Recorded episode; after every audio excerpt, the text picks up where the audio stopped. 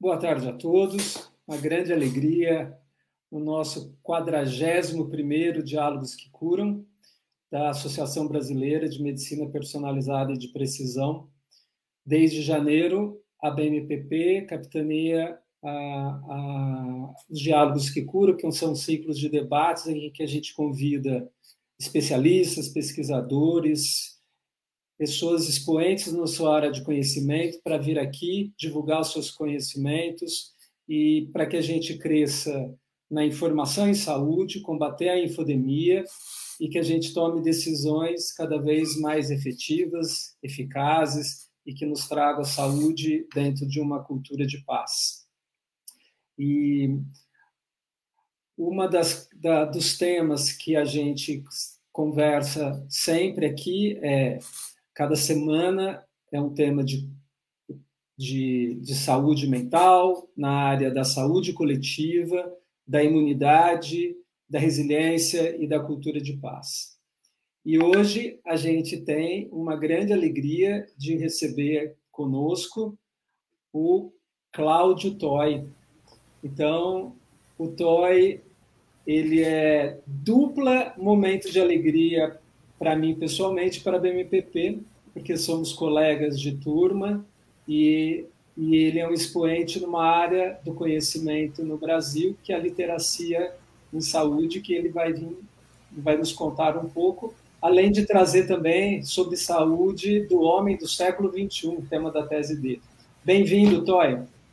Muito obrigado pelo convite, Rubens. É um prazer enorme poder compartilhar conhecimento é, meus parabéns por, pela sua, sua, disponibilidade, a sua seu voluntarismo em poder é, trazer sempre expoentes para conversar e, difundir melhor a, a, a, o conhecimento para a população. Isso é de, de, fundamental importância a gente poder compartilhar conhecimento, viu, Rubens? Mais uma vez, muito obrigado pelo convite. Eu espero que a gente possa bater um papo aqui como velhos amigos de desde 1984 na faculdade, a gente pode, é, pode construir uma, uma, uma, carreira, cada um do seu lado, mas uma carreira muito, muito sólida e poder, poder sempre cuidar e promover a saúde no Brasil. Acho que o nosso papel como médico é achar a capacidade que cada um tem é, de, de reter conhecimento, né? usar o melhor conhecimento para difundir, difundir as melhores práticas de saúde. Mais uma vez, obrigado pelo convite. Uma alegria. A gente já está vendo que o Toy é essa pessoa empática, afetiva e acolhedora, né? Mas a gente está aqui para reconhecer a ciência e todo o caminho do Toy. Então, eu quero trazer formalmente o Cláudio é Cláudio Deck Toy. Ele é um médico urologista e mestre em ciências da saúde pela Faculdade de Medicina de Jundiaí. Ele é o chefe do setor é, de urologia do Hospital Ipiranga e também do Serviço de Residência Médica em Urologia, credenciado tanto pelo, pelo MEC como pela Sociedade Brasileira de, de Urologia. Então, a experiência dele é cirurgia urológica em urologia e a literacia em saúde. É, Toy, você tem esse currículo fantástico, você é um chefe, então tem tomadas de decisões. Como saiu você é, aos 17, 18 anos, resolveu ser médico e como foi a tua trajetória e transformar numa referência em urologia? Bem, é, a gente na década de 70, 80, a gente naquela época os pais é, pensavam sempre no filho algumas profissões né? Em, no, no, em, direcionar, ou pelo menos qualificar e dar a oportunidade de a gente poder escolher algumas situações de, de profissão. Eu não tive não tinha nenhuma referência é, médica na minha família. É, meus, meus pais, meu, meu pai, meus irmãos são todos são engenheiros, mas eu sempre tive uma, uma diferente jeito de lidar, por eu ser mais, mais, mais ligado às pessoas. Eu gosto muito de lidar com pessoas. E dentro, dentro do estudo no, na, na, parte do colegial, eu vi que eu tinha mais vocação para ciências biológicas e relacionamento com pessoas. E eu comecei a ter convivências com, convivências com vizinho médico, e eu, eu achei que eu, que eu tinha um jeito para fazer isso, para ser médico. E nasceu esse sonho por volta do colegial e eu, eu graças a Deus, eu consegui é, estudar, ter a oportunidade de estudar. Primeiro, agradecer meus pais por essa oportunidade de poder estudar, poder ingressar numa faculdade muito conceituada, apesar das dificuldades que nós passamos, nós conseguimos nos formar com nível de capacidade é, é, bem, bem importante. Mas o que me, o que me deu a, a vontade é, primeiro, de ajudar as pessoas. Eu sempre queria resolver o problema das pessoas e uma das formas que, que eu vi que era estudando, estudando medicina, porque eu, eu, melhorando a capacidade que eu tinha de, de conhecimento, eu poderia começar a ajudar as pessoas. Durante a faculdade, eu comecei a ver que a área cirúrgica era uma área que, que me interessava, porque eu tinha uma certa habilidade de construir de direcionar diagnóstico, diagnosticar uma certa habilidade manual de treinamento. Foi quando eu resolvi ser cirurgião. E dentro das especialidades, eu vi que eu tinha uma, uma, uma boa é, oportunidade na urologia. Por, por que, que me fascinou a urologia?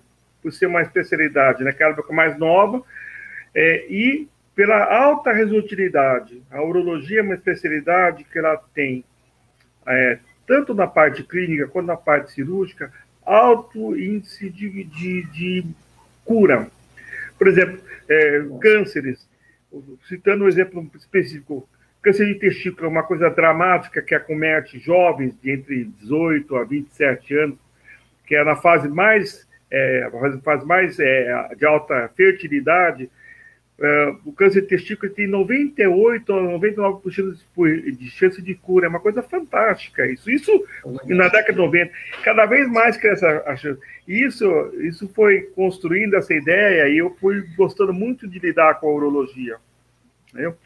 Só para colocar um parênteses eh, para o público entender, assim, o urologista ele é um cirurgião, tá? ele é um cirurgião que cuida especificamente da parte do sistema G urinário, tanto masculino quanto feminino. Então, perguntas que me fazem: o urologista cuida de mulher? Sim, principalmente porque a mulher tem incontinência urinária, infecção urinária, calculose, litíase no trato urinário.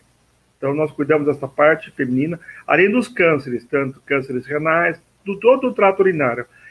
Além de cuidar também da parte sexual masculina, genitália e sexual masculina tumores de pênis, tumores de testículo, tumor de próstata e parte de dissolução sexual. Então, é uma, é, uma, é uma coisa muito ampla que a urologia cuida. Isso é o que me fascinou dentro da urologia. Perfeito.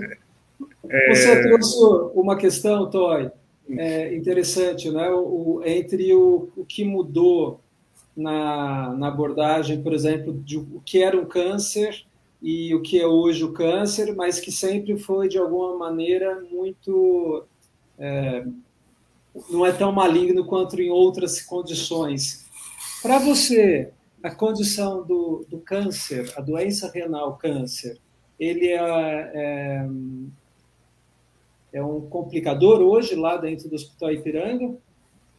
É, nós tivemos impacto, né, por conta de atraso diagnóstico. Muitos cânceres não dentro da urologia a gente chama de incidentaloma, são achados por exame de rotina. Por exemplo, câncer renal, que muito dificilmente dá sintoma, é, muitos de bexiga, quando não, quando não tem sangramento, eles não causam dor, os cânceres urológicos. Então, uma das formas que, que aumentou muito a, o diagnóstico precoce foi exame de rotina. Então, o paciente vai fazer um ultrassom por conta de, de uma, uma rotina de uma, de uma dor lombar, específico e acaba achando uma massa renal ou uma massa é, é, na, na, na, própria bexiga, alguma lesão, ou num simples exame de urina com uma alteração, por exemplo, uma quantidade pequena de glóbulos vermelhos na urina já chama a atenção uma situação de, de, de uma doença urológica.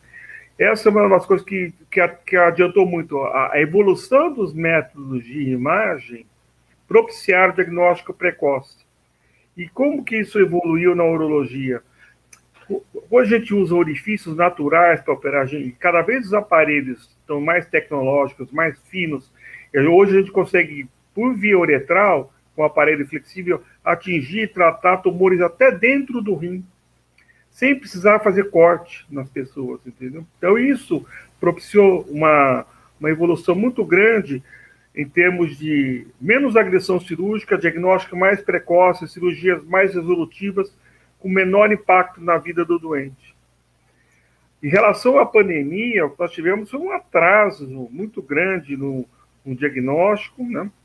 É, e, e, o bloqueio, tanto o bloqueio que houve do medo das pessoas procurarem hospital, é, a, ou até a própria superlotação no sistema, no sistema público. O hospital que eu trabalho hoje ficou bloqueado, era um hospital referente do Covid. Então, 50% dos leitos de UTI e de internação foram bloqueados para que houvesse uma, um direcionamento para os pacientes de Covid. Né? Então, isso atrasou o diagnóstico, atrasou o tratamento, e ainda nós, o que, que, que causou isso foi que nós estamos operando pacientes numa situação pior.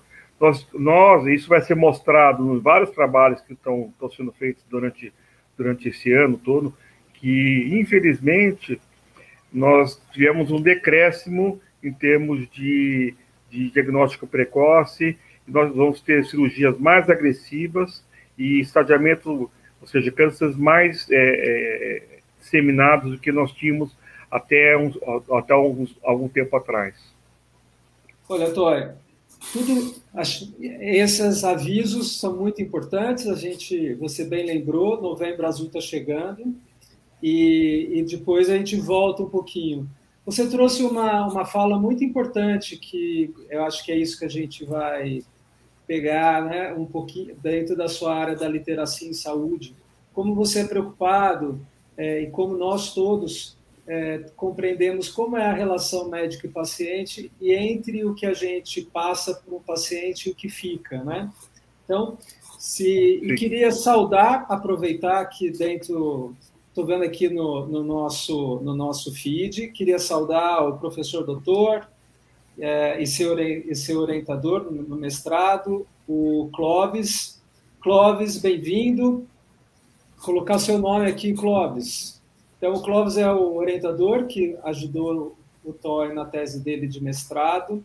É um amigo nosso e um, e um patologista, professor da Faculdade de Medicina de Jundiaí e também é, do AC Camargo. Então, bem-vindo, sinta-se em casa. O que é literacia? Como que a gente pode definir o que é literacia em saúde, Toya? Então, a literacia em saúde até uma palavra um pouco difícil, até do, da pronúncia, muita é. gente pronunciava literacia, mas é literacia em saúde, é um termo relativamente novo, e o que se refere a isso? A literacia em saúde, ela está relacionada a capacidade, o conhecimento que, a pessoa, que as pessoas têm em entender a saúde, interpretar a saúde e como usar para melhor qualidade de vida.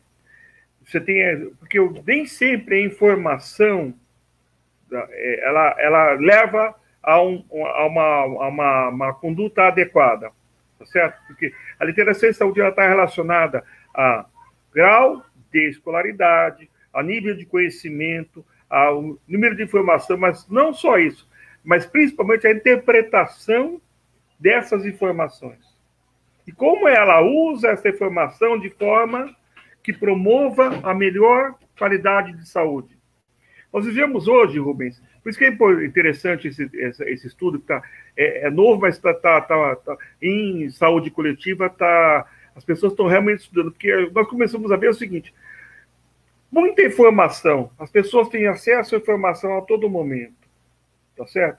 Não só a informação, mesmo com informações corretas, as pessoas não conseguem interpretar essa informação adequadamente, tá certo?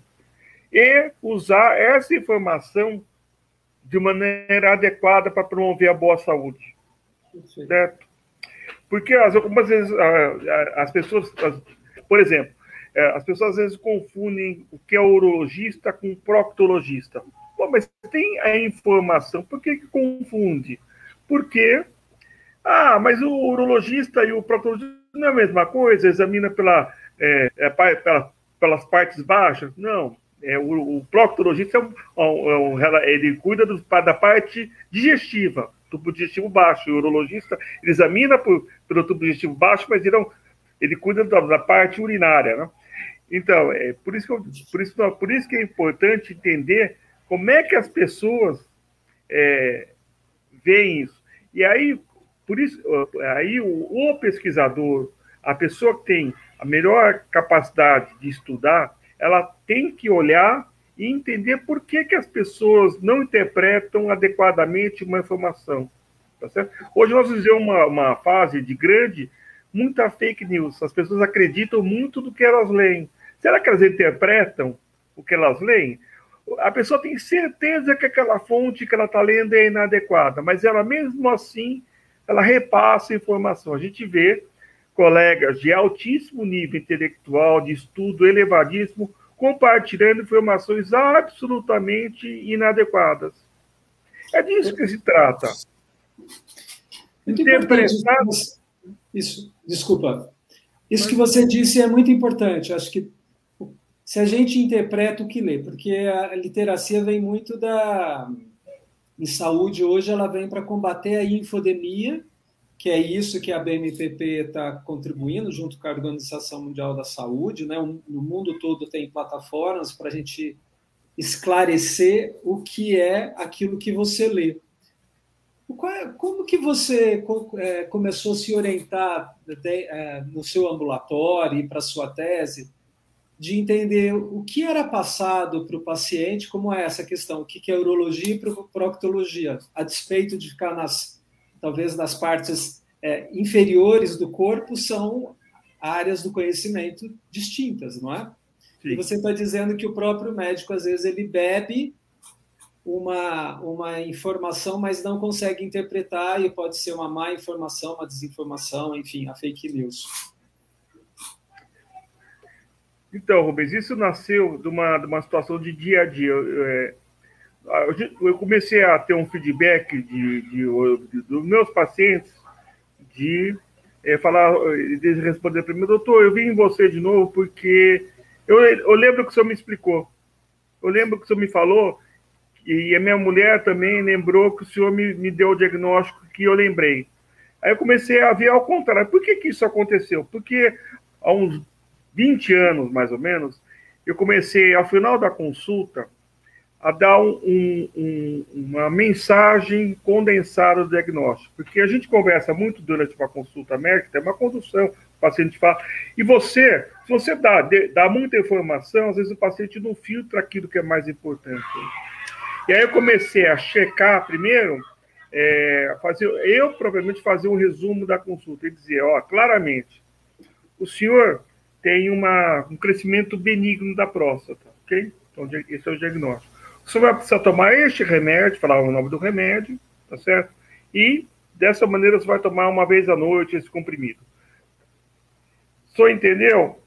Só que esse entendeu, nem sempre a palavra entendeu quer dizer essa mesma coisa. Aí eu comecei a, a, a checar de uma maneira é, menos agressiva. Porque se você pergunta assim, que você repete para mim o que você entendeu. Isso nem sempre soa de uma maneira é, empática.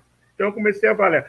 Uma das formas, uma ferramenta que eu usei, isso é, é a minha tese, que é a mensagem para levar para casa, é, eu usei a ferramenta do seguinte: olha, se eu, quando você chegar em casa, é, a sua filha, meu, meu perfil de paciente, principalmente pacientes mais idosos, é, a sua filha, seu filho vai perguntar para o senhor: o que, que o senhor foi fazer no médico? O que, que o médico falou para o senhor? O que o senhor responde? É, essa, foi, essa é a ferramenta. O que o senhor responde? Aí ele, ele dá o feedback para ele, diz o que ele entendeu, e eu vou corrigindo até que a informação seja adequada. Entendeu? Então, é essa maneira empática de checar se a informação que eu estou passando para ele interpretou adequadamente e vai conseguir transmitir essa informação adequada. Esse foi o trabalho que eu fiz no hospital, eu treinei médicos residentes para usar essa ferramenta, fazer essa checagem, eu separei em dois grupos, um grupo onde foi aplicada essa ferramenta, um grupo que não foi aplicada a ferramenta.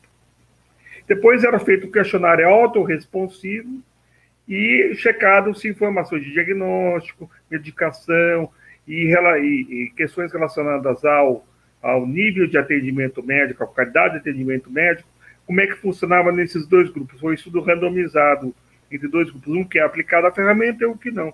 O resultado super, assim, eu esperava que isso fosse acontecer, mas o grupo que onde foi aplicada a ferramenta se mostrou melhor qualidade de diagnóstico, é, o uso da medicação e melhor qualidade de atendimento médico. Eram dadas notas mais altas para esse tipo de, de, atuação. Então, foi esse, esse basicamente é, é, é a tese do trabalho. Perfeito. Entendeu? Acho que a gente pode voltar, acho que ele é muito importante, e você fez talvez a síntese do, do como você faz de uma consulta, né? A, a, a, a, gente fala aqui na, na, na literacia esse feedback, né? Que é a gente saber como o paciente é, reteve as informações. E é interessante o que você falou, né, Toy? Porque no, no hemisfério norte essa informação, essa pergunta mais objetiva ela é considerada empática. Mas no Brasil a gente tem uma cultura se pergunta muito objetivamente, talvez na relação médico-paciente pode ficar um pouco mais menos empática. Você percebe isso? Percebo sim, porque uh, você imagina assim, é, como é que começa uma consulta médica, né? É, eu, eu, eu, tomei várias pauladas no começo da minha vida profissional como médico de consultório. Se pergunta assim para alguns mais idosos, aqueles mal-humorados, tudo bem? se eu tivesse aqui, eu não estava bem, né, doutor? Como eu estou aqui, eu não estou bem. Então, essa não é uma pergunta que você. Né? Olha o nível de pergunta que tem. Então, hoje, hoje eu pergunto para o meu paciente, cumprimento, bom dia, boa tarde, o que, que eu posso te ajudar hoje? Essa é a pergunta que eu penso. Essa é uma, essa é uma resposta que eu, é, é, eu sempre ouço uma resposta. Alguém vai me ajudar. Que bom. Mas essa é a função do médico. Eu estou para ajudar. Né? E, eu, e, e, é perfeito essa história. É, o, como eu sou de origem oriental, para nós é um pouco mais pragmático, é, ser mais direto com, com, algumas coisas. Faz parte da cultura que a gente traz a bagagem da, da gente. E eu tive que aprender, é, depois de umas situações, a não, não me degladiar, mas aceitar que, que, é, que, nós, que, que é assim que funciona. Que se você cobra demais, se você pergunta, mas doutor, isso aqui é, é, é uma consulta ou tá, é uma prova que você vai fazer comigo? Entendeu? Eu ouvi essas coisas. Então, você tem que usar a linguagem mais adequada para a grande maioria da população e você vai individualizando para que as coisas se ajustem. Né? Perfeito. Isso é uma das coisas que eu ensino. Até só, só em relação aos médicos residentes, que ó, lá no ambulatório a gente, eu tenho um, um sou chefe, chefe de serviço, mas eu atendo lá um 20, 28 anos dentro do ambulatório, sempre com o residente do lado, né? E algumas vezes o, o vinha, sempre para alguém mais graduado aí, o paciente está causando problema lá, doutor, vamos na sala comigo atender junto, né? Eles atendem, discutem o caso e a gente retorna. Aí falou, ó, o paciente não entendeu o que, que, que, que, que ele tem, por que, vai fazer. Aí eu vou, explico da, da maneira que eu, que eu entendo, em relação ao que já me explicou. Aí o residente geral fala assim, doutor, mas eu falei a mesma coisa que você. Igualzinho. Por que, que ele falou? Olha, igual é, é, é a forma, é o conteúdo final, mas a ferramenta que você usou de linguagem, você vai ter que aprender a adequar. Vai ter que começar a, a entrar no coração das pessoas, a ler fácil, para você poder levar informação. Não adianta você culpar o outro. É, isso é uma maneira do mais para dizer, ah, mas eu expliquei, a culpa não é minha. Não, em, em, quem cuida das pessoas não pode pensar em culpa, tem que pensar em acerto. Esse é o Nós temos que, que, nós temos que, como mais velhos, como formadores de opinião, temos que levar a, o que a gente tem de melhor, de empatia, de conhecimento, de saber que dentro dessa, desse, dessa relação, a pessoa que, que detém maior conhecimento, maior estudo, ela tem que, tem que usar a melhor técnica para o bem comum. É isso que faz o papel do, do, do, do, do profissional, de quem estuda, de quem se dedica àquilo que quer, que, que quer cuidar dos outros. O paciente simplesmente uma, ele, ele às vezes ele, ele apanhou tanto, ele tão maltratado que ele, ele pode descontar alguém. Nós não podemos nos armar. Nós temos que desarmar uh, a, a, as pessoas, ainda mais nessa situação toda que a gente viveu esse ano todo de pandemia. Né? Acho que essa é, um, essa é a ideia. Fazer um resumo, porque acho que é essa é o exemplo da literacia, né? E a gente já aproveita e você vai dando uma aula comigo aqui, me corrigindo. A gente está aqui hoje para celebrar o conhecimento do Toy, um, um urologista que se preocupa com o cuidado da relação, de passar o conhecimento ao paciente, e ele fez isso no trabalho dele, que é de literacia médicas, sob orientação do Clóvis, que está aqui com a gente, e postou coisa interessante, logo a gente vai aproveitar, Clóvis. A segunda é da, do engajamento do paciente. São duas condições que estão dentro da relação. Uma, a capacidade de compreensão e trazer significado, então é a interpretação. E o Toy está dizendo também de que a gente tem que olhar pela história do outro e trazer qual é o limite do conhecimento da empatia médica, né? A gente traz isso como a empatia médica no estudo da ciência, mas é uma relação de alguma maneira é, que a gente pode constelar o afeto na relação médico-paciente, né? O que é o cuidado. E o Toy ele construiu dois grupos para saber se o paciente ficava mais engajado e tinha melhor resultado na, no teste é, em que ele tinha mostrou que tinha um pouco mais de atenção e o outro mais pro forma. Acho que você podia trazer o que é randomizado para a gente, né, o aleatório, porque a pesquisa clínica é um tema na ciência, a gente está vendo coisas que não deveriam acontecer na pesquisa clínica, mas a vacina é graças à pesquisa clínica, todos nós publicamos graças à pesquisa clínica, legalizada e a tua está dentro de um comitê de ética. Então, Explica para a gente como basicamente você consegue fazer uma pesquisa clínica, né?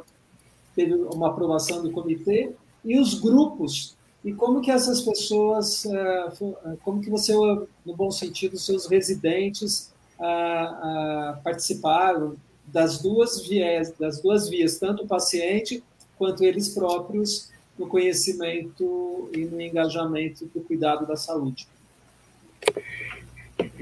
É, é primeiro, a primeira coisa para nascer a ideia, precisa ter alguém para orientar. É nesse sentido que eu agradeço o Clóvis, que me orientou. Como eu falei, eu sou um cara, eu, eu sou, sempre fui profissional mais ligado ao assistencialismo.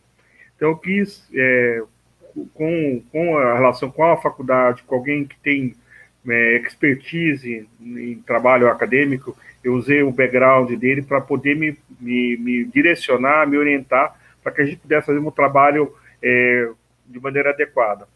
Eu, então, nós, eu, eu, submeti esse trabalho ao Comitê de, de, Ética e Pesquisa, tanto da Faculdade de Medicina de Jundiaí, onde foi feita a minha tese de mestrado, quanto no Hospital Ipiranga, onde foi aplicado o. A gente usou a amostra dos pacientes que eram atendidos no, no, no, meu ambulatório de urologia. Para contextualizar, o Hospital Ipiranga é um hospital é, terciário aqui no, na região é, sul de São Paulo, no, Hospital do SUS. É, dentro de, de, atendimento de urologia, é, nós temos ali por volta de mil atendimentos mês antes da pandemia em urologia. Eu tenho dois ambulatórios, mas, mas em geral, uns 150 a 200 pacientes por semana. Dentro, de, dentro desses pacientes, é, eles são atendidos por vários, por vários médicos e, e, eu tenho por ano dois residentes. Um passa fora, no, no RS5, então eu tenho basicamente cinco residentes atendendo comigo no meu ambulatório de urologia. Então, por volta dos 25 pacientes por período de ambulatório. O ambulatório é amplo, tem seis salas, então cada, cada médico residente, que é de terceiro, quarto e quinto ano de residência, ele já fez cirurgia geral, pessoa prova, então ele está no terceiro, quarto ou quinto ano de residência. Ele atende numa sala, o paciente, é, e eu é, discuto cada paciente individualmente com esse médico residente, certo? E dentro, então, esse é o atendimento padrão que a gente tem lá. E eu comecei, como eu, como eu comecei tese, eu comecei a ver que existia algum jeito de melhorar a comunicação. E eu fui atrás de saber como é que, é, como é, qual tipo de ferramenta a gente podia usar e como é que a gente podia validar e dizer se isso funciona. Essa é a pesquisa, né? Então, a gente viu que isso acontecia quando você checa, você se preocupa mais em saber se o paciente entendeu o, o que ele, o diagnóstico, que, que medicação que ele vai tomar, isso ele, o paciente ele se sente mais acolhido. Isso melhora a relação médico-paciente. Mas eu tinha que provar que realmente isso acontecia. Como é que a gente, como é que nós construímos essa, essa, essa, esse trabalho? Nós testamos vários tipos de questionário, mas basicamente a gente usou, nós fizemos dois braços randomizados, né? No, no, um grupo era feita a consulta convencional, onde o médico atende o paciente, explica normalmente como é que ele vai lidar, explica.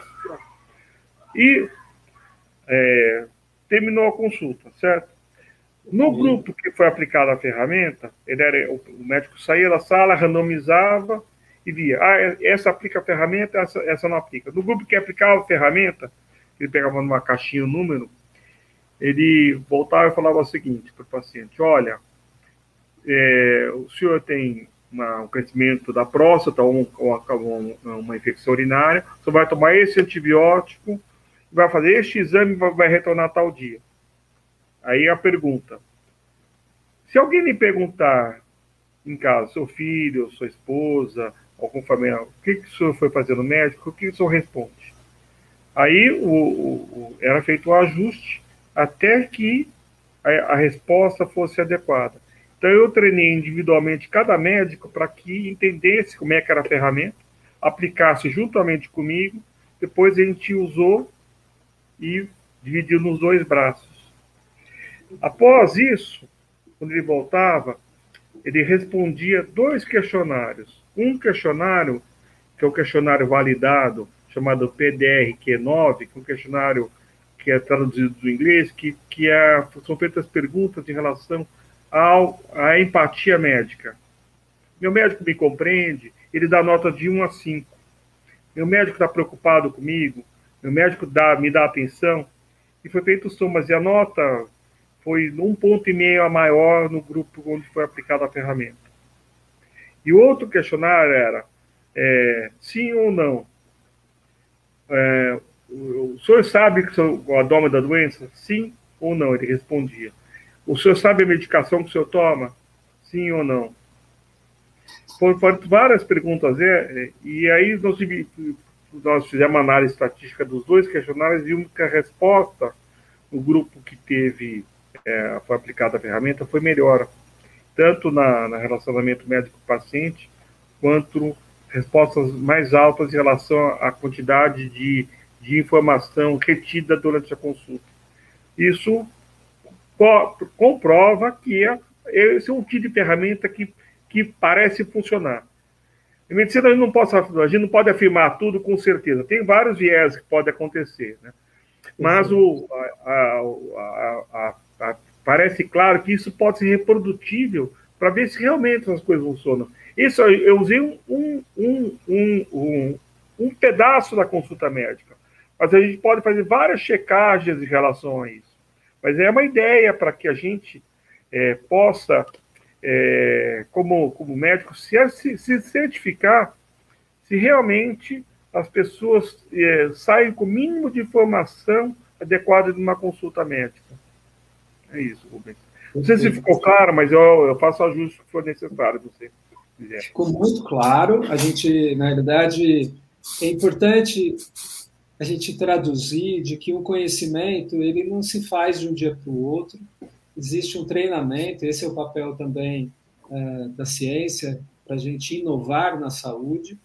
A gente está pegando um braço que vem da educação e o, e o Toy está trazendo para a gente é, que ele treinou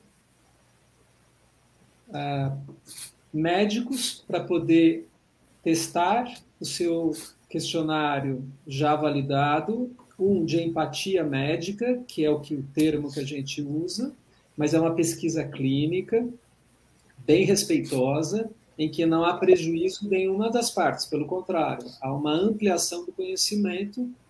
E a segunda questão é de que houve uma checagem se aquilo que nós todos passamos pode ser na relação médico-paciente, mas pode ser o professor o aluno, pode ser o pai com o filho, pode ser amigo com amiga. Como a gente sabe que o outro entendeu o que a gente queria passar? Né? Essa é a grande, a grande jogada.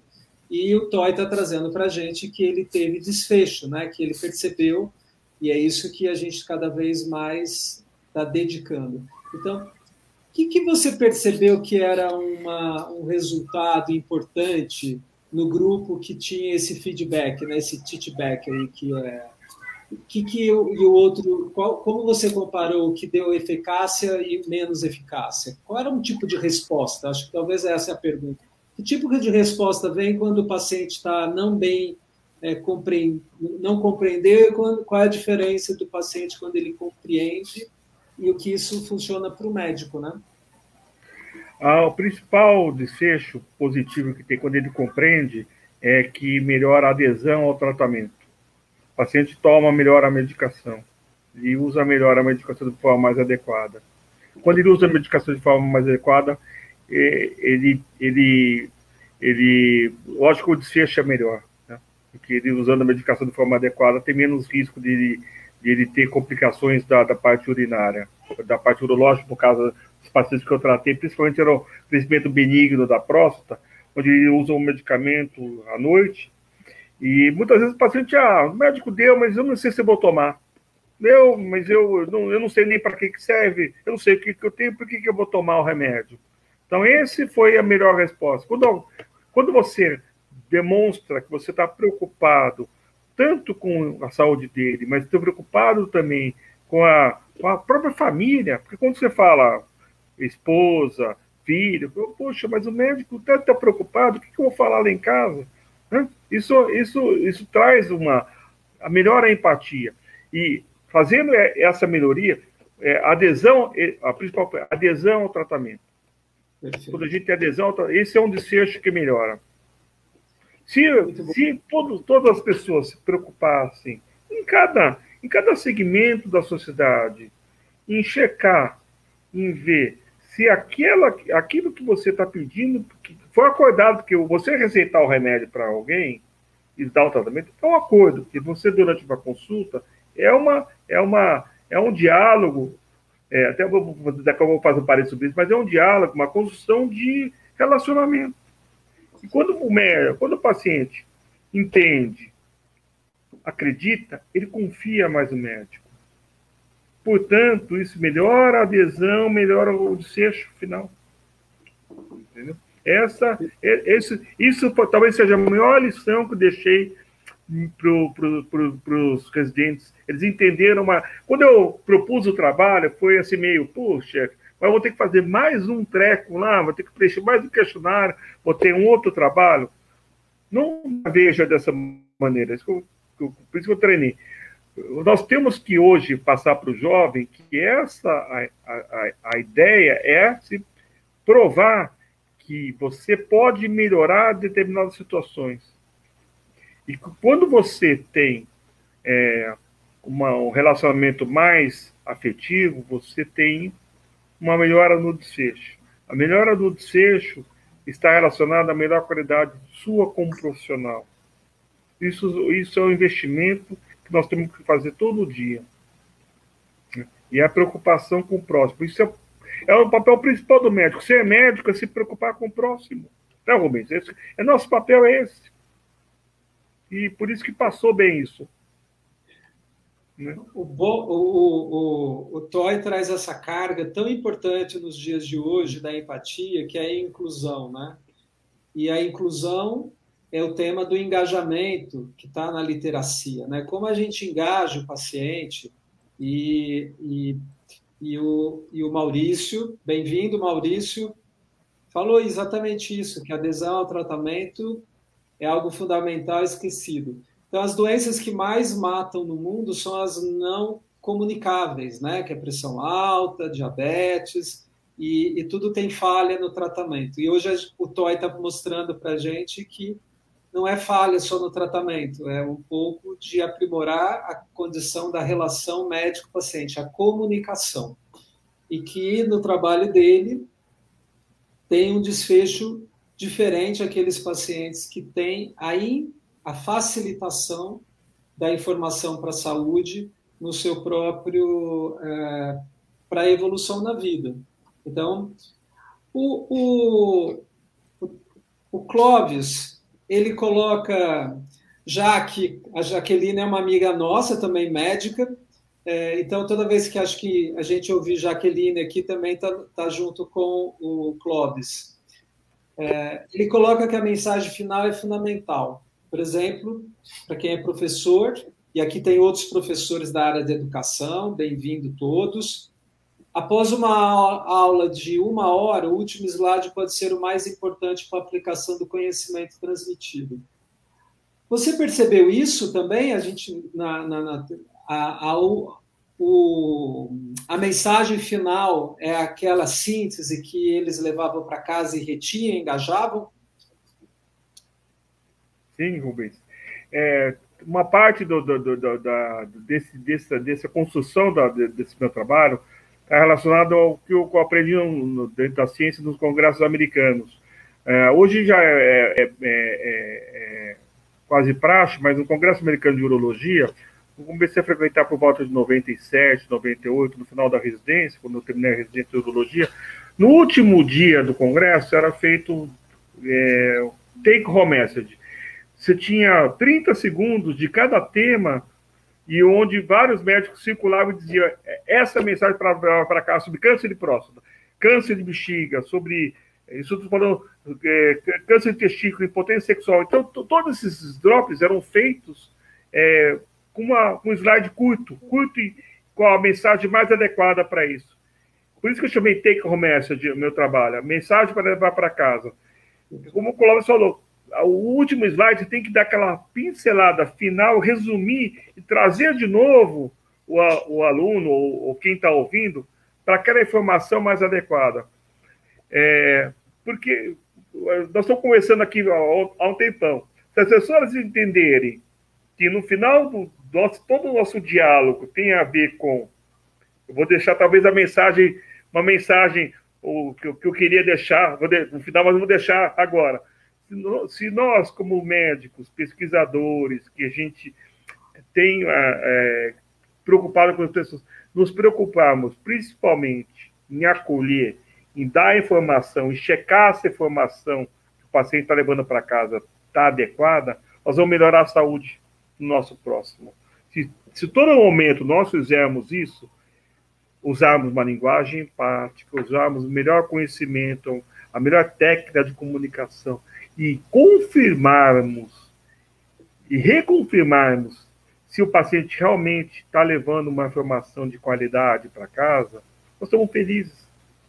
Eu, falando, tem muitos pacientes que chegam com uma, uma, uma, uma pré-consulta e já, já chegam com um pré-diagnóstico, com um monte de informações, nem sempre as mais adequadas, e causam uma, uma, uma, uma às vezes até uma, uma dificuldade de diálogo, ele já vem quase com o diagnóstico pronto para você assinar e carimbar o pedido médico, o diagnóstico que ele trouxe.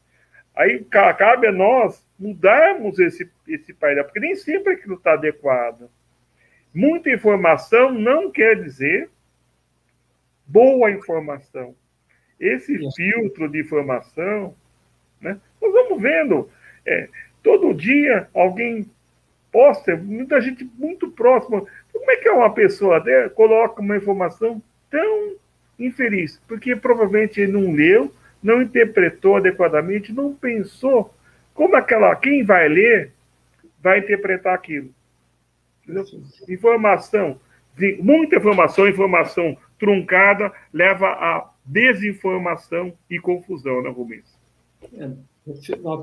É essa a questão. A gente tem hoje também a neurociência para trazer é, é, que quando a gente sumariza, quando a gente faz a síntese, quando a gente faz a, a repetição, a revisão, é a maneira como a gente também retém uma memória, porque no fundo o que a gente está falando é que memória fica do encontro e se tiver impregnado com mais ou menos emoção, pode levar a mais ou menos adesão ao tratamento. Eu acho que esse é um tema que a Estela, a Estela também é uma professora, doutora, bem-vinda, Estela.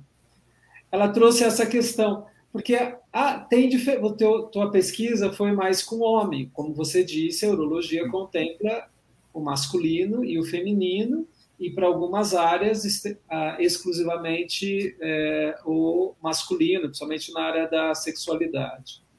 Quando o paciente está diante do médico, ele nunca está absolutamente tranquilo. É verdade. Quando eu também vou em algum médico, por mais que eu conheça, eu não fico completamente confortável, porque é um nível de atenção diferenciada. E isso pode interferir no seu atendimento da consulta. Este valor cognitivo, então, da, da, da relação da emoção durante um atendimento médico, como é para o paciente masculino, no seu serviço, ele se colocar diante de algumas dificuldades. Por exemplo, dificuldade de fazer xixi, né, de urinar, que é uma das questões da evolução é, do envelhecimento masculino, ou uma dificuldade na potência masculina, na virilidade dele, né, uma impotência ou uma ejaculação precoce, ou aquilo que ele vem da genética dele, falando que o pai morreu de câncer de próstata, todo mundo tem hiperplasia, né, e ele tem medo e está percebendo que as coisas estão. Como é isso para, como que você trabalha isso na relação médico-paciente com seus residentes e o que você pode dar de dicas tanto para nós é, pacientes quanto para nós, é, aqueles que serão futuros médicos dessas áreas. Então, primeira coisa, tem toda a razão, doutora Estela, quando ela fala sobre alguém estar tá tranquilo. Ninguém vai tranquilo no médico, tá certo? Mesmo, mesmo tendo, tendo conhecimento, sabendo o que o profissional que vai. É sempre um susto, a pessoa tem medo, é ajustado com com vários medos e, e, e inseguranças que, que acontecem no, no, no, qualquer tipo de encontro. É, a consulta médica, às vezes, parece um encontro amoroso, você nunca sabe o que vai encontrar do outro lado. Você procura, mas as, as respostas nem sempre são, só, podem ser as melhores. Uma das coisas que afeta principalmente a saúde masculina é a própria cultura do homem, né? O homem tem um, aquele do, da, da cultura do machismo, né? Que é o medo de ficar doente, a, a não aceitação de ficar doente e, e achar que é sempre o, a, a, é o ser poderoso, que a, doença é vista como uma fraqueza. E falar sobre doença, alguns, alguns homens, eles acham que eles estão é, diminuindo a sua própria virilidade, ainda mais se tratando de, de, de potência sexual. Sobre isso eu tenho algumas coisas para falar. Primeiro, é, quando você constrói Primeiro começa no, no, no próprio encontro, de você direcionar algumas perguntas, e eu sempre toco é, na saúde sexual, mas eu nunca é, falo de forma enfática. Eu pergunto sobre saúde sexual, como eu pergunto de hipertensão, de problema cardíaco, faz parte da minha história clínica. Porque aí você você até sabe que o paciente tem algum problema sexual, porque o jeito que ele vem no consultório, você vê que ele faz umas, começa a falar umas coisas que não são conexas. Você fala, ah, eu tô aqui, mas eu não sou bem porque eu, eu tô aqui, minha mulher que me mandou vir, porque eu, eu não estou muito bem. Ah, ok, então vamos lá, como é que você está urinando? Eu vou conduzir na coisa para ele poder, inclusive na parte sexual. Uma das coisas que acontece muito é, provavelmente na ejaculação precoce, o paciente demora muito para procurar o médico, porque tem muito, é, ele tem muito, é, muita vergonha de falar sobre isso. É, e quando você pergunta sobre saúde sexual, ele começa a, a, a, a criar uma. Puxa, o médico está preocupado também com a saúde sexual. Isso aí, a gente tem que conduzir perguntas para poder é, se interessar pela saúde global do paciente. Né? Isso isso, é, isso passa para as uma coisa que, mesmo que seja roteirizada, e deve ser, porque senão você deixa passar algumas informações que são importantes, que a saúde sexual também é uma das coisas importantes, você faz perguntas. E você, é, com isso, você dá uma, janelas de, de abertura para o paciente. Eu já vi pacientes que falavam que estava tudo bem na potência, mas ficaram com vergonha de falar que a vida sexual dele não estava boa. Mas ele retorna na outra vez e fala assim: pô, doutor, eu vim aqui trazer o exame que você me pediu outra vez, mas eu me perguntou sobre isso, eu não estava confortável, não conhecia o senhor. Então vamos falar um pouco mais sobre aquilo. A gente tem que dar abertura e lembrar que é, relação médico-paciente é uma coisa que se constrói, né? se constrói no mundo de hoje, onde se descarta muita, muitos, muitos relacionamentos entre médico e paciente, porque às vezes não dá tempo ou não teve a oportunidade de ter uma empatia maior. Eu sempre falo para os pacientes o seguinte: olha, eu vou te ajudar, mas um pouquinho de paciência para a gente chegar no caminho.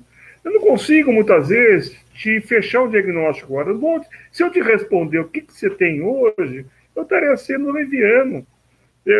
Mas por que, que eu estou impotente? Olha, provavelmente um conjunto de fatores. Pode ter um problema de hormônio, pode ter um problema de origem psíquica, um problema vascular, neurológico, eu não consigo definir.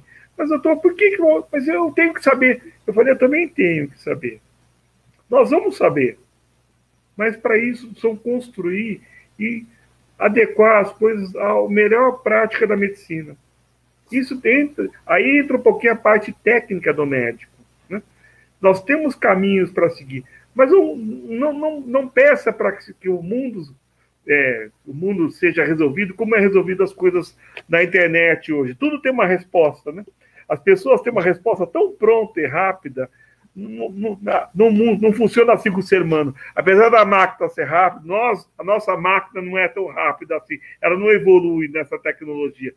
A informação, sim, mas o nosso corpo não funciona igual um computador. Não tem um botão de restartar e começar tudo de novo, viu, Rubens? É? Ótimo ponto. Eu acho que, primeiro, é, o, o Toy está falando do processo do adoecer e também do processo do recuperar, né? Então, muitas doenças são muito rápidas e a recuperação mais lentas. Eu acho que a Gilmara, ela trouxe uma questão aqui que eu vou aproveitar. Então, mas eu vou trazer como pergunta, contrapondo o que a Estela trouxe, né?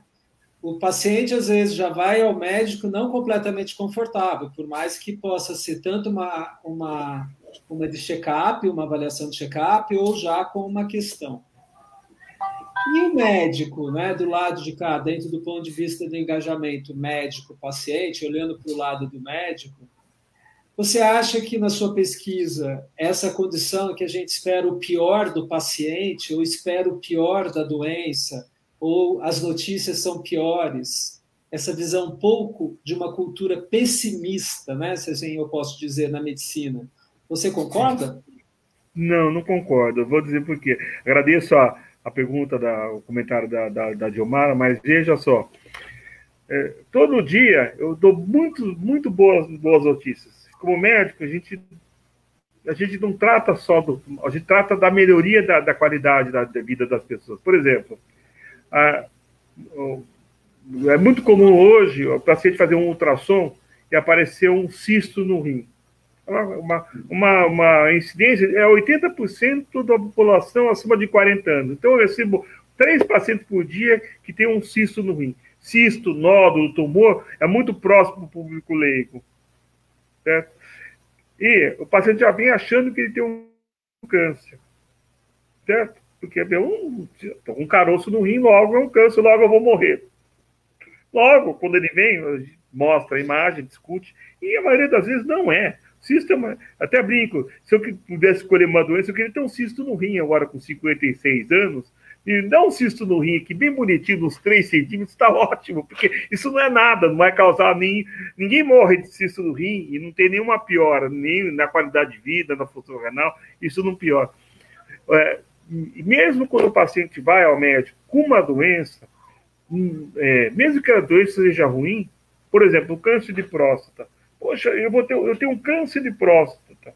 O que a maioria das pessoas não sabe é que no diagnóstico do câncer de próstata, a expectativa de vida desse paciente hoje com diagnóstico é de até 10 anos, em média.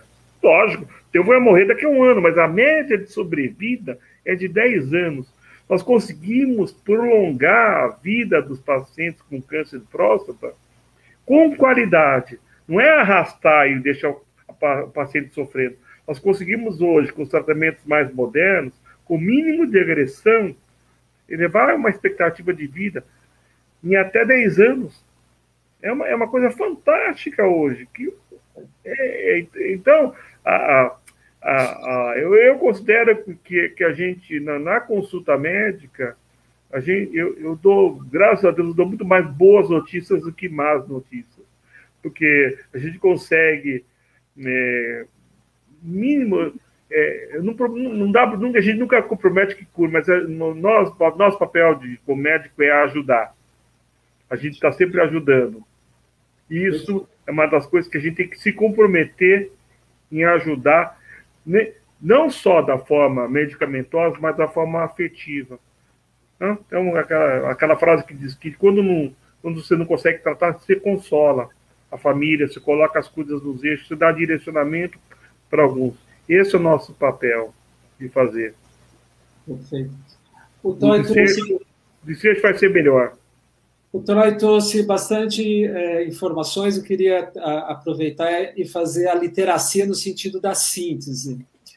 É, e que é isso que o Clóvis está colocando. Né?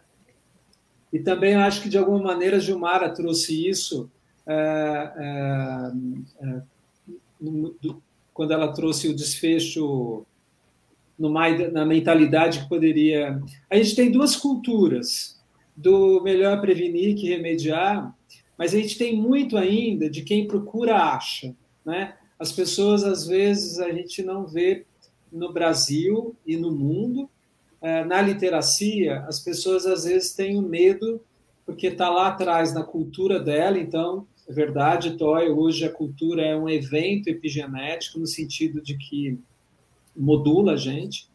Então, por isso que a BNPP e a Organização Mundial da Saúde são as primeiras vezes na pandemia que a cultura acabou sendo o, o vírus da, da coisa, né? A desinformação é, é leva à morte. Então, para aquelas pessoas que buscam prevenção, sempre terá uma, um, um, desfecho diferente daquele que procura numa situação. Mas aquele que procura sempre será bem melhor do que aquele que nunca procura e vai tolerando o desconforto. Né?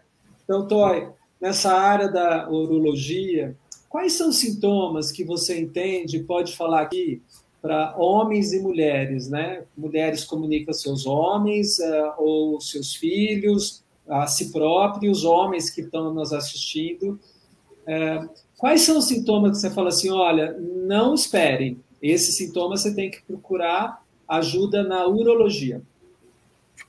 O principal sintoma de alerta no, no campo urológico é hematura, sangramento urinário. A presença de sangue visível na urina é um alerta. É um alerta vermelho mesmo. É, é de procurar. É, porque, em geral, está relacionado principalmente no, no, no, fumante, no fumante, fumar, ter acima de 40 anos e ter sangramento urinário, é, e, e você vai achar alguma coisa. Porque tem, a, a sangramento urinário não vem do nada. Pode ser eventualmente um cálculo, uma infecção urinária, mas uma das coisas que é mais tem que ser tratada mais precocemente é, são os tumores do trato urinário, tumores da, da parte é, da, da, da mucosa urinária, o, a gente chama de urotério. Né? É, o sangramento urinário, e, e, graças a Deus o tabagismo tem diminuído, mas o tabagismo ele está influenciando mais ou menos 90% dos, dos tumores do trato urinário ureterial. Então, esse é um alerta principal. Em relação à próstata, é, é, infelizmente ou felizmente, ela não dá sintoma no início o, o câncer de próstata está relacionado a fator genético, tá? A raça negra, ela tem uma, uma incidência maior de câncer de próstata. É, Para ser mais categórico, a gente precisa começar a fazer exame de próstata a partir de 45 anos população normal, a partir de 40 em quem tem parente de primeiro grau, pai ou irmão, com, com câncer de próstata. Tá? Então, é, é, esse é o alerta. Então, não, não tem, não tem é, sintoma no início do, do câncer de próstata, porque a partir do momento que a próstata começa a crescer por tumor, começa a dar sintomas, e quais seriam os sintomas do câncer de próstata? É, é a diminuição da, do, do, jato urinário, a, a, o esforço miccional precisa, precisa fazer força para urinar, diminuir o jato urinário. Mas quando a próstata crescer nesse ponto, talvez tenha passado no menor momento. Então, o diagnóstico precoce do câncer de próstata se faz pela história clínica, história é, genética dessa pessoa, história, perfil hereditário, né? o exame de toque retal e o exame de PSA. E depois os outros exames são, são de acordo com o que foi achado nesse, nesse, nesse básico aí. Mas, como você falando, uh, o que, a gente está estudando hoje, medicina de precisão, né, Rubens? Nós temos hoje perfil genético que pode ser estudado, nós temos mutações de alguns genes que a gente consegue detectar qual família vai ser mais acometida por, por determinadas patologias. É, é isso que você fala, que eu aprendi muito com você, viu, Rubens? É, naquele simpósio que o Cláudio proveu na faculdade, que é, é, é olhar e individualizar é, cada, cada, cada situação de cada doente. Ser preciso ao máximo e usar as melhores práticas do, do conhecimento para melhor diagnóstico. É, é, isso é uma mensagem que você deixou muito forte para mim, viu, Rubens? É, legal. O Toy está trazendo, então, olha, importantes. Primeiro, a nossa história é genética, a gente não tem culpa.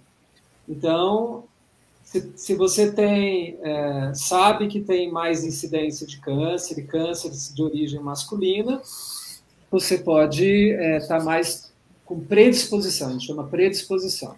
Para isso, a vigilância é sempre melhor. A segunda, sintomas. Se tiver xixi escuro ou com sangue, ou tiver com dificuldade, tem que buscar. E hoje, a partir de 45 anos, o homem tem que ter uma prática de ter um médico urologista acompanhando, caso mesmo que ele não tenha sintomas. Mas, Otói, o que a gente mais escuta, tem pergunta para você responder, eu vou responder todo mundo aí, Gilmara também. Mas tem a história do cálculo, né? O que mais leva o, as pessoas numa urgência na urologia é o cálculo, infecção urinária, o que é? Em pronto-socorro na urgência é cálculo. E por que, que aumentou tanta incidência de cálculo? Cálculo está relacionado a perfil genético também, né? É, famílias que têm que têm maior incidência de cálculo vão ter familiares com, provavelmente resistência maior de cálculo está relacionada ao oxalato de cálcio, e está relacionada principalmente à alimentação. O que faz é, aumentar a incidência de cálculo em relação à alimentação? Sódio, né, sal e proteína animal. Então, por que, que, isso, por que, que isso aumentou na população? Porque cada vez mais a gente está usando fast food, alimento industrializado, é, corantes e adoçantes. A, a, carga de sódio que está sendo ingerida pela população é muito grande. Nós temos uma epidemia de é, consumo de alimentos industrializados. Portanto, nós tivemos um grande aumento na frequência de aparecimento de litíase. Mulher também. E tem mais alguns fatores que isso acontece, além da incidência de proteína. Né? É, pro, pro, pro cálcio ficar no osso, não ser excretado pelo sistema urinário, ele, a pessoa precisa tomar sol, certo? E caminhar, certo? Imagine o que aconteceu na pandemia, quando as pessoas não puderam sair por conta de, de restrição, ou por medo, por restrição mesmo. Então, nós tivemos pessoas que tiveram menos, menos exposição só, menos a, a, mexida no osso. Para calcificar, precisa ter o um mínimo de, de arqueamento do osso para o cálcio ele, ele agregar o osso. Então, nós tivemos uma grande incidência disso. Como é que foi, como é que foi estudado isso? Como é que você viu a incidência? O que aconteceu que o astronauta, os astronautas tinham muita incidência de cálculo, foram começar a ver os cosmonautas ficaram algum tempo na, na no, no, no, com gravidade zero, eles tinham uma grande descalcificação óssea, perdiam muita massa óssea e tinham muita incidência de cálculo.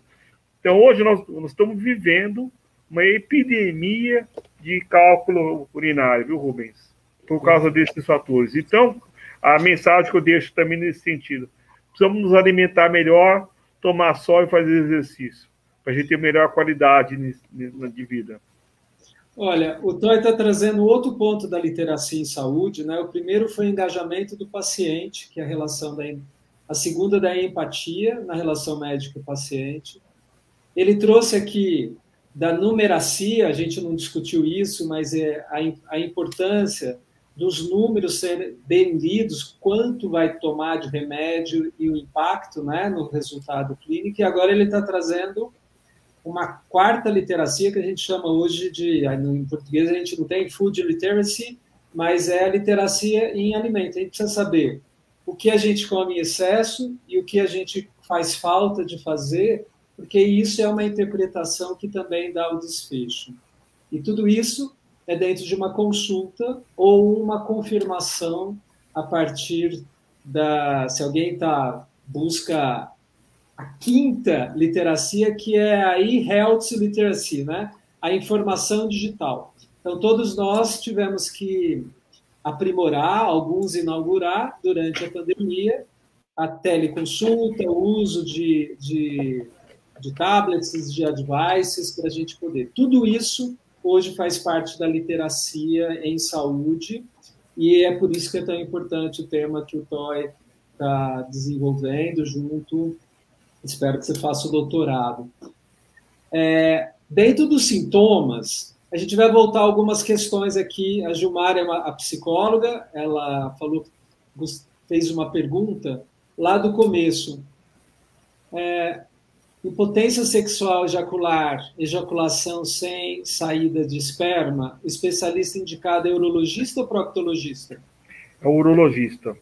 O proctologista cuida do problema é, digestivo baixo, canal anal, é, reto e intestino grosso. O urologista ele cuida da saúde sexual masculina, de, de problemas relacionados a, a também a próstata. É, Para Gilmar contextualizar um pouquinho, é o seguinte: o, onde é produzido o líquido seminal, o esperma? 90% do líquido seminal é produzido na próstata. É, ele, ele, ele é acumulado, concentrado nas vesículas seminais. Nas vesículas seminais, ele recebe o aporte dos espermatozoides que vêm do testículo, pelo canal deferente. No momento da, do orgasmo, essas vesículas, essas bexiguinhas, vesículas seminais se contraem e o esperma sai no momento do orgasmo. O que, que pode acontecer? Da, da, por que, que algumas pessoas elas não ejaculam. Vamos lá. Primeiro é o seguinte, ela precisa ter próstata. Se ela for operar de próstata, ou por doença benigna ou maligna, pode não ejacular, certo? E com o decorrer da idade, ocorre também uma substituição do tecido prostático é, normal, fisiológico, por um adenoma que não produz o líquido seminal. Então, o homem com evoluidade ele vai perdendo a quantidade de é, é, líquido seminal. É, no, é comum isso acontecer.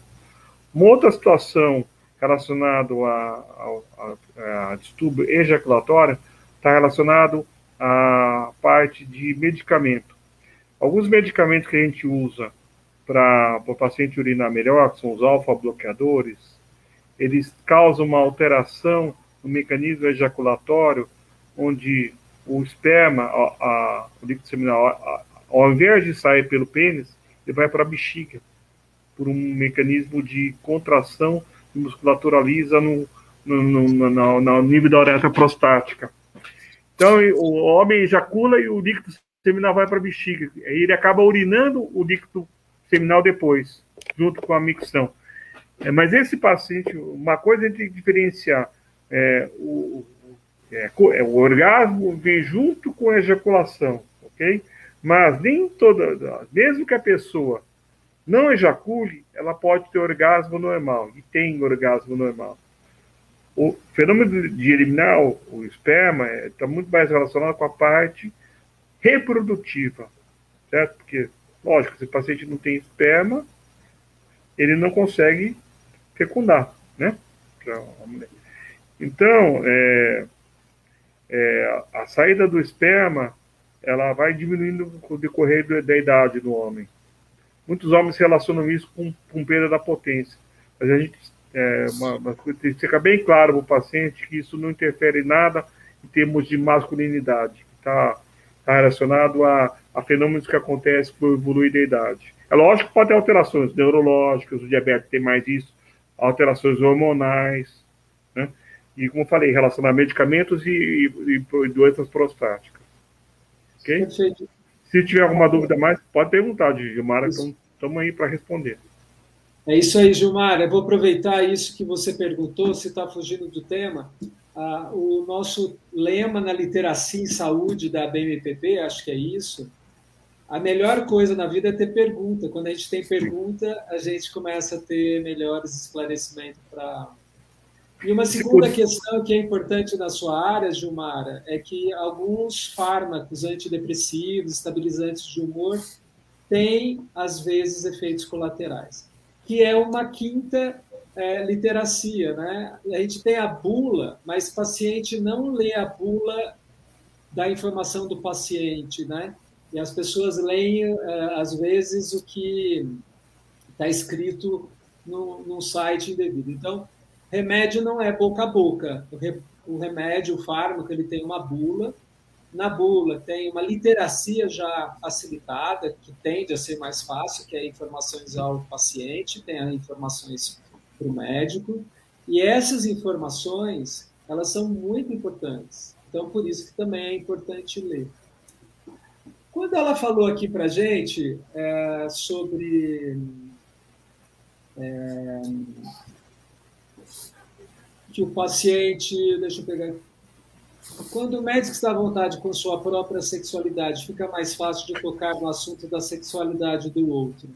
Como que a gente, como que você organiza a parte da, da disfunção sexual no ambulatório de urologia com os residentes, Toy? Como que ah, vai aproximando ah, essas questões?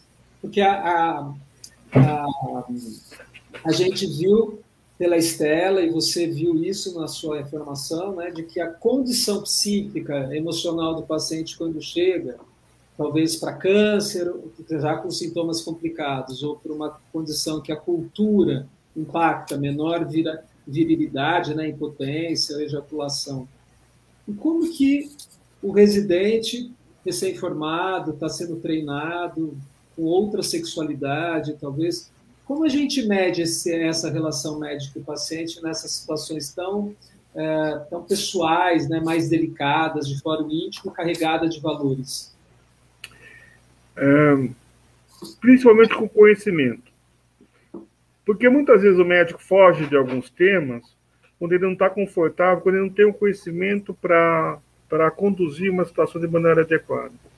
Para o médico ficar passar o conforto, para ele passar segurança para o paciente, ele precisa ter conhecimento bem é, sólido naquilo que ele vai lidar. Quando se fala em sexualidade, muita gente fala porque você tem que é, colher uma história adequada, fazer o diagnóstico mais preciso e conseguir é, é, tratar esse paciente de maneira adequada. Se algum dessas, desses vértices não tiver da, o médico tiver segurança total sobre isso, ele não vai conseguir é, passar essa, essa, essa, essa confiança ao paciente. Ou então ele mesmo foge do tema. Né? Então, que, que a, a, em relação aos residentes, eu, a gente faz a capacitação é, de informação e depois lapida a informação que ele tem, né, de numa literacia, o que o médico é, usa a informação, como é que ele vai levar essa, essa informação, esse, esse questionamento para o doente, da, da, como eu falei, da maneira mais empática possível, sem ser invasivo, tá certo? Como eu falei, às vezes, se, se você parar e perguntar, é, O senhor está impotente ou o senhor está potente? Desse jeito, é, é um problemaço, vai dar um. Mas, doutor, por que você não pergunta isso? Não. Se você perguntar de maneira retilínea, ah, o senhor tem hipertensão, o senhor tem diabetes, sua saúde sexual está boa, sua ereção está normal, mantiver a mesma linha de pergunta, daquela forma, você está perguntando sobre a saúde global, de uma maneira absolutamente é, coloquial ou rotineira. O paciente se sente mais à vontade com isso. Ele sente uma abertura para falar sobre isso, se ele não abordou o tema.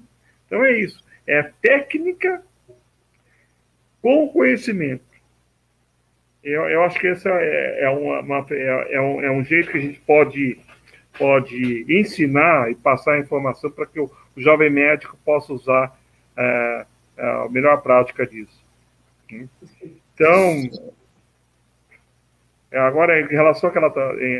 Eu, eu não sei porque, assim, eu nunca me preocupei com a sexualidade, expor ou não. O médico, quando ele vai para uma consulta, a gente, a gente é, é, tem que ser, é, a gente separa o que é nosso, o que é a minha vida, o que é minha saúde, o que é minha situação, em relação ao que eu, em relação ao, ao paciente. Eu nunca me preocupei ela pergunta em relação com a própria sexualidade.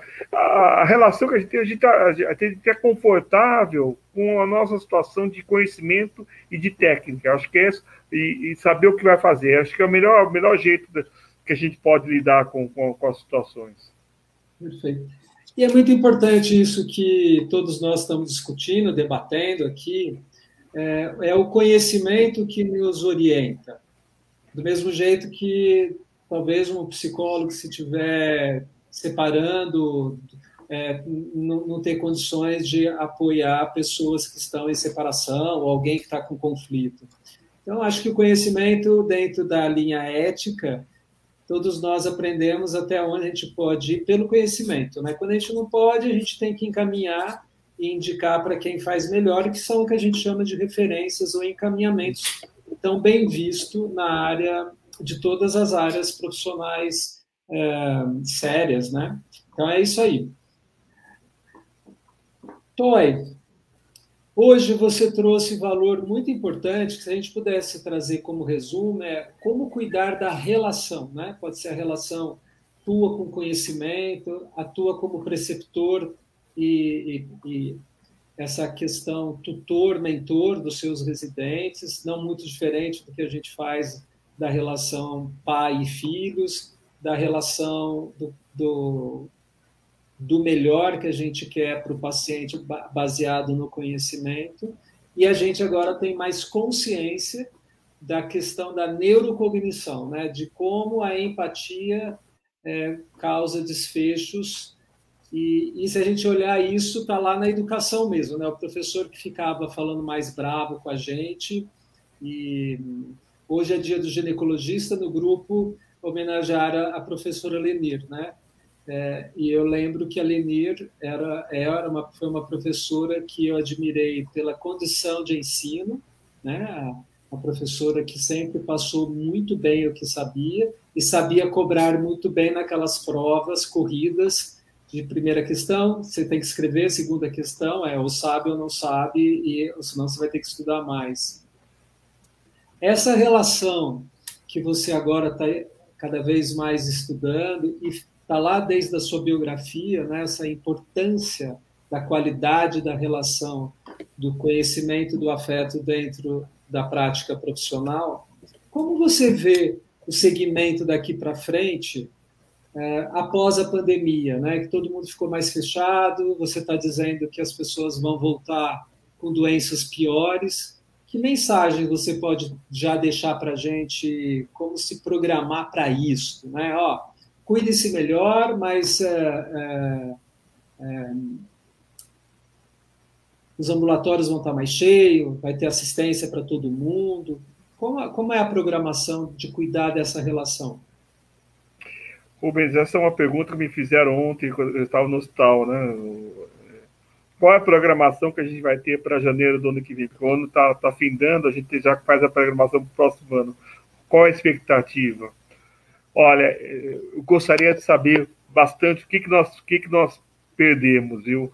Mas ó, é, eu posso dizer uma, nós temos nós temos muita muita dificuldade de saber o que, que vai acontecer nós estamos é, uma dificuldade de, de programação como nós nunca tivemos porque é, vai completar praticamente dois anos de pandemia né e nós não sabemos o quanto isso impactou na saúde global porque nós tivemos, além do, do, do atraso diagnóstico das pessoas que não foram, nós tivemos um problema econômico também no país. Então, nós tivemos várias pessoas que perderam emprego, que perderam plano de saúde, que atrasaram diagnósticos, nós tivemos um empobrecimento global da população. Isso, como médico, como, como, como, como cidadão, nós, nós estamos é, vivenciando uma, infelizmente, numa uma situação mais difícil, inclusive em saúde mental. As pessoas hoje elas estão um pouco mais sensíveis e, e talvez um pouco mais é, propensas à agressividade. É, acho que deve, é, é, o que eu tenho sentido, viu, Rubens? Esse é sentimento, isso não é pesquisa, eu tenho sentido isso. E muitas vezes as pessoas procuram hoje culpar umas às outras por determinadas situações. Como é que nós vamos nos preparar em relação a isso? Primeiro, entender esse cenário que você está fazendo, difundir conhecimento. Eu acho muito interessante as coisas multidisciplinares. Lá no hospital, eu sempre é, me relaciono com, a, com, a, com, os setores que, que, que, visam o atendimento do paciente hoje. Antigamente, a gente via o médico como uma figura é, é, colocada num pedestal que, de maneira errada. Nós temos hoje que o médico tem que é, ser muito mais um é, construtor de relacionamentos com os setores multidisciplinares, com todos os setores do hospital e das pessoas que cuidam do paciente. Né? Tanto de enfermagem, direção, fisioterapia, patologia. Ah, essa pandemia nos ensinou também e nos colocou numa determinada situação que é todos nós vamos ser cuidados por alguém. Vamos cuidar todo mundo para que nós seja, sejamos melhor cuidados no futuro. Então, isso que você faz, de difundir conhecimento, é uma coisa mais importante. Nós precisamos tirar é, das pessoas essa, é, esse, essa grandiosidade. Nós temos que diminuir a, a, a é, como é eu vou dizer assim, a, a carapaça das pessoas Todos nós somos frágeis, vamos ser pacientes, vamos envelhecer, vamos nos preparar melhor para isso. Então, a mensagem, uma delas é essa. Vamos, vamos difundir, vamos é, é, conhecimento, vamos atuar de maneira mais empática, vamos nos colocar no lugar do outro, para a gente poder cuidar melhor das pessoas, entender melhor as pessoas. Né? Ainda mais na situação de crise, né? Você trouxe a palavra lá na frente, excelente, que é uma pergunta, né? Como você interpreta o que lê, né? Então, acho que é o momento da, das, da gente poder refletir mais na, no encontro. Como que você, é, Toy, entende? Aliás, eu preciso fazer alguns avisos aqui. Estou recebendo uma chamada que eu já estou atrasado. Então, para quem precisar de certificado, já está o link para tirar a foto e encaminhar para o site para receber o seu certificado. É, o próximo encontro que a gente vai ter vai falar um pouco disso. A Juliana Maricata, da Unifesp, ela está envolvida, ela já esteve aqui, ela está envolvida na sequência do RNA viral brasileiro, então ela está envolvida nessa questão, que é o metiloma, Clóvis, então, a gente vai ver que as variantes dos vírus, do vírus foi, foi aqui no Brasil um ponto, e ela vai trazer as informações de outros, outros vírus que poderia preocupar, e um pouco isso que o Toy está falando, né? Como agora se preparar para o pós-pandemia. Toy, o serviço público, assim como a gente teve as dificuldades da vacina, a gente às vezes fica em fila, né? Hospital Ipiranga, é, o paciente, quando ele tem uma, um sangramento uretral, né, como você está falando, é, sinais de emergência, e a gente tem uma lei de inclusão do paciente oncológico que fala, mas não fala da biópsia. Então, o paciente oncológico, ou que tem suspeita de câncer, enquanto ele não tem a biópsia que é, o resultado da anatomia patológica que o Clóvis é expert, ele não consegue ser incluso nos serviços de oncologia desse país, apesar da lei. Como que vocês têm organizado para dar essa, essa jornada do paciente numa situação de gravidade, colocando então essa, esse preparo pós-pandemia? Né? A gente sabe que vai ter uma demanda reprimida e, como você bem disse, em estágios mais avançados. Como você sugere, como vocês estão se preparando? O Rubens, é, essa é uma, é, é uma pergunta muito muito, muito difícil de responder. É, é muito difícil. Por que que por que, que porque nós não sabemos. Isso para todos, Totti, fica tranquilo. nós, não, nós não sabemos esse universo, nós não sabemos qual, qual, qual a demanda. O que, o que nós temos, infelizmente, nesse país é uma resiliência do povo brasileiro, porque se fosse checar, nós vamos ver, a fila do hospital está enorme. Eu, eu para você ter uma ideia, eu estou com 120 pacientes na fila de câncer de próstata para operar no Hospital Piranga. 120 pacientes para cirurgia de próstata. Eu não consigo dar demanda. É, alguns pacientes eu estou rechamando para checar, para vezes, alternativa de radioterapia. Alguns pacientes nós estamos, estão atrasando o diagnóstico, alguns ficam resilientes, mas nós, nós não estamos conseguindo dar vazão à, à saúde da população. Porque eu, eu trabalho numa ponta, certo? A demanda para isso precisa ter mais recursos que, que, que o SUS, infelizmente, não consegue. Nós não estamos conseguindo dar. Existe uma, uma, uma, uma, uma tratativa hoje de o, o, Serviço de Saúde do Estado de São Paulo conseguir ter serviço de, em urologia para a demanda de câncer em outros em serviços é, que é onde a, a, a, talvez a rotatividade seja mais rápida. Mas nós não estamos conseguindo, Rubens. Infelizmente, eu, eu, eu recebo no hospital duas a três e três liminares expedidas por juiz para tratar de pacientes por causa da lei. E esses pacientes acabam passando na frente dos que estão na fila antes. Então, está tá muito injusto o serviço de saúde. Eu, como chefe de serviço, tenho que responder demanda judicial hoje. São duas, duas por semana, em média, Rubens. Está bem difícil de, de trabalhar com essa, com essa, situação. Esse é um tema importante que o Toy está trazendo, né? E que é, alguns pacientes, para fazer valer os seus direitos, estão fazendo a judicialização, já foi um tema aqui da BNPP. A gente se coloca sempre do, da, da, pela, pelo, de alguma maneira na interface da, da doença, né? Eu acho que isso é importante. Essa condição do paciente que é judicializa para a inclusão, dói, isso cria algo na relação empática, no engajamento dele internamente? Então, é, eu tento, porque eu, os residentes ficam muito. É, eles, se comportam mal, porque eles, eles veem ah, o que acontece, a gente tem contato direto com o doente que ele é preterido por conta do, de um papel, digamos assim, de uma ordem que vem. Eu, eu tento falar para ele, olha, eh, esse é um papel que o médico não pode é, usar sentimento nessa hora, tem que ser profissional e tratar do doente. Se você achar e pensar no sentimento de justiça, você vai entrar numa, numa, numa, numa situação de, de conflito de saúde, até às vezes de saúde mental para isso. Porque se eu olhar para o que, é que acontece no dia a dia que eu, que, do que, daquilo que eu não consigo resolver, eu vou me, me, me, me, me contaminar e talvez eu não consiga resolver aquilo que eu posso resolver. Então, nesse modo que eu trabalho no Estado, ou eu tento ser mais resolutivo e cuidar melhor daquilo que eu posso cuidar e fazer o melhor possível para aquele paciente que eu conseguir atender. Não que eu não me preocupe com aquele que eu não atendo, mas eu tenho que fazer o, bem aquele que está na minha frente naquele momento. Porque senão a saúde mental nossa vai para o espaço.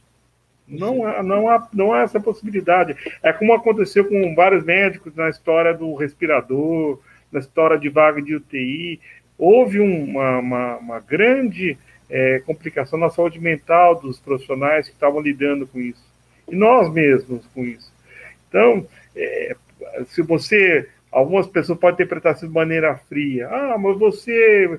E os outros todos que você não atende? Difícil, né? Difícil, né, Rubens? Se você não. Difícil. A gente tem que pensar e colher e tratar daquilo que, a gente, que é possível fazer, né? Perfeito.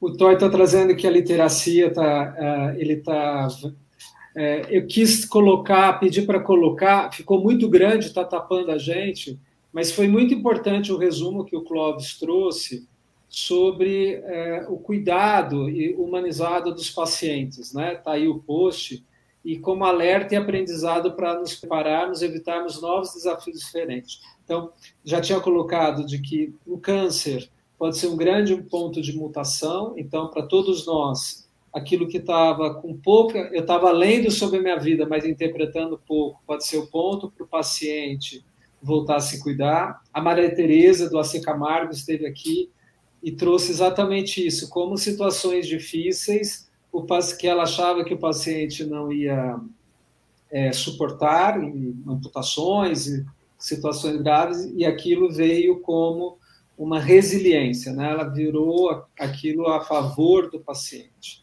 E que nós, o TOI está trazendo que, a despeito das condições da, na literacia, vir as questões do direito do consumidor, a gente está lidando cada vez mais com a relação do paciente ali naquele momento e que é isso que nos a nossa ética é, é, é, permite, né? Quaisquer conceitos depois disso são é, são são situações de opiniões, mas o que importa é tratar o paciente e que ele saiba o que que ele o caminho dele no caso de câncer quanto antes chegar mais efetivo tratamento. E que ele não saia também, a outra parte que a Estela trouxe, né? Na dúvida, pergunte, né? Então, a primeira frase do Toy é sempre como você está interpretando. Se não entendeu, tem que perguntar. Às vezes eu comparo, Toy, a literacia em saúde um pouco com as aulas que a gente tinha lá no, sei lá, no, no ginásio. Eu lembro que, e a pergunta que eu faço para o paciente, quando você não sabia, você perguntava ou esperava alguém perguntar? Porque os vergonhosos nunca perguntam, né? E, e, o paciente também, às vezes, tem muita dificuldade. Você entende isso também, que a literacia, às vezes, é uma dificuldade na relação de iluminar que a pergunta que pode curar? Sim, entendo perfeitamente. Tanto que eu, eu, eu gosto de deixar é, é, mensagens e abertura para o paciente é, dizer o, o que ele interpretou do encontro. Né?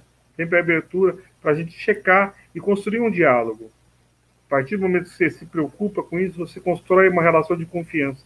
Quando você se preocupa, se move, se preocupa, não, com, com, se preocupa e, e usa ferramentas para que você cheque se realmente a informação está adequada, isso é, isso é um fenômeno empático. É o que nós estamos fazendo aqui, Rubens, esse, esse diálogo que nós estamos tendo, né?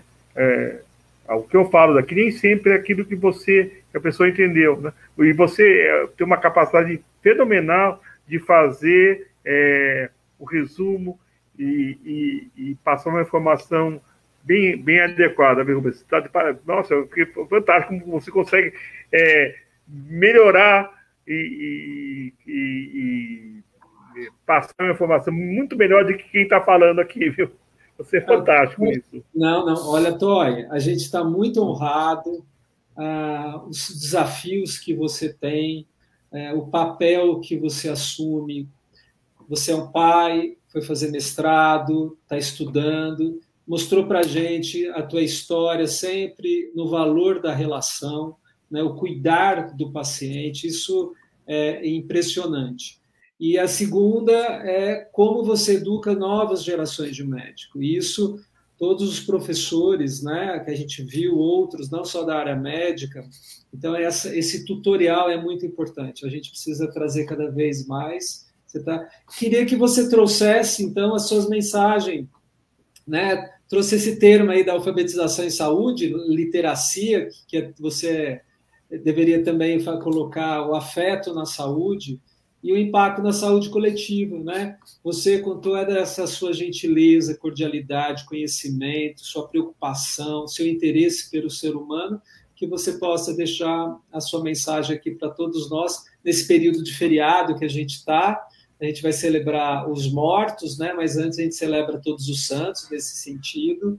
E a gente está entrando no mês de novembro azul, então o mês do a gente saiu do outubro rosa e vai entrar no azul, né? Nada contra as cores, mas um é o câncer feminino e agora o câncer masculino. Você, como autoridade, gostaria que você chamasse atenção para essa área tão importante que você trouxe e para os homens, né? Os homens, a gente vê que são as mulheres que estão aqui muito também junto com os homens, é a, é, a, é o público, na pesquisa é muita mulher também, e, e você aqui, um homem, trazendo valores da, da, sua genética, já está a tua epigenética completamente transformada, e esse, esse médico tão brilhante e afetivo que a gente pôde conhecer mais aqui. Então, suas últimas mensagens para todos nós. Primeiro, homenagear as mulheres e dar algumas informações importantes em relação a isso. Estudos mostram que o homem que, que é cuidado pela mulher tem uma saúde muito melhor. O diagnóstico é mais precoce e ele é melhor tratado. E outra informação é que metade das consultas médicas que são marcadas no meu consultório são marcadas pelas mulheres. Uma coisa impressionante. E que a mulher, ela é muito mais capacitada para cuidar do outro. Nós, homens, estamos aprendendo com, com as mulheres isso. Essa afetividade, até pelo fato de ser mãe, né, ela, ela consegue ter é, uma, uma capacidade melhor de, de cuidar do próximo. A maternidade faz isso. E nós aprend estamos aprendendo com, com, as mulheres também. Então, por isso que veio primeiro o, o, outubro rosa, depois o novembro azul, porque as mulheres estão sempre na, na vanguarda em relação à saúde. Né? Estão nessa vanguarda. Apesar da grande maioria dos médicos formados ainda serem homens, a grande maioria dos estudantes de medicina hoje são mulheres. O que, que nós precisamos fazer? Então, nós todos precisamos aprender a nos conviver melhor, a nos respeitar melhor, aprender que a, as coisas vão mudando, mas todo, todos nós precisamos respeitar melhor o outro lado. Talvez essa seja uma mensagem mais altruísta, né? Nós, nós seres humanos, precisamos nos colocar um pouco melhor no lugar dos outros, entender melhor o outro. E sempre quem tem mais conhecimento, mais oportunidade de estudar, precisa ter mais paciência com o outro. Acho que essa é uma das é, a gente, como, como profissional de, que está mais tempo no, no, no estudo, vamos ter mais paciência com o mais jovem, para ele entender um pouco melhor é, como lidar com, com conosco que estamos ficando mais velhos. Né? Acho que é essa é a, resiliência, a saber olhar, saber acolher. Se, se todos nós deixarmos essa mensagem, essa geração conseguir é, conviver melhor com eles, com eles mesmos, porque a gente vê um certo individualismo em determinadas situações, nós precisamos desmontar esse, esse, essa rede. As pessoas estão cada vez mais sozinhas, é, com o computador, com, a, com, a, com, a, com o interposto. Precisamos melhorar a, convivência interpessoal, Rubens. É, Para mim, é, se você puder dar uma mensagem, talvez seja essa, viu, Rubens? Isso nem é tanto ciência, mas é, mas é, é, é, é do coração. Obrigado. Obrigado você. Isso é ciência, né? A gente está consciente, é pura ciência, né? Essa é a consciência que na nossa maturidade tem. Quero agradecer a todos que participaram, é, em especial ao Clóvis Pinto, pela presença, pela participação os nossos colegas que estão aqui, o Rogério e o Maurício, Parabéns, Rogério, pelo dia do ginecologista hoje. A Gilmara, a professora Estela, as pessoas que apareceram, o Cláudio, as perguntas. Que a gente tenha um ótimo feriado. E ao, Clau, ao Toy, o nosso agradecimento especial por trazer tanta empatia para o momento que nosso país passa. Esta é a preocupação da BMPP. A gente começou pelo janeiro, já, já, já, janeiro branco, né, da, de cuidar da saúde mental, da prevenção, dos, que é essa onda que a gente vai vir. É, e a Vânia colocou algo que é muito importante. Obrigado pela presença, Vânia. Muito legal saber que a médico pensando nesse nível de envolvimento é, médico-paciente. Eu diria que no desenvolvimento, né, é mais do que envolvimento, mas é isso.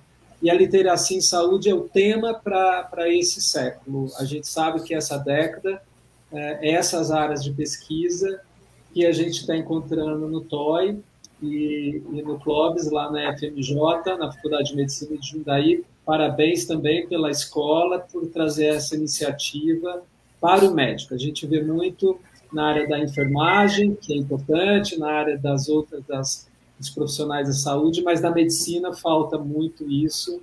E sucesso para vocês, e se precisar, estamos aqui. A todos, muito obrigado, excelente feriado, e que a gente se encontre no próximo, na próxima semana e que a gente celebre também com honra é, no dia de finados as pessoas que foram importantes na nossa vida, porque a memória ela traz também o respeito, né? E a empatia é o respeito que a gente tem, cada um na sua graduação. Tchau e até, até o próximo sábado. Vão com Deus. Obrigado, Toy. Obrigado. Muito obrigado. obrigado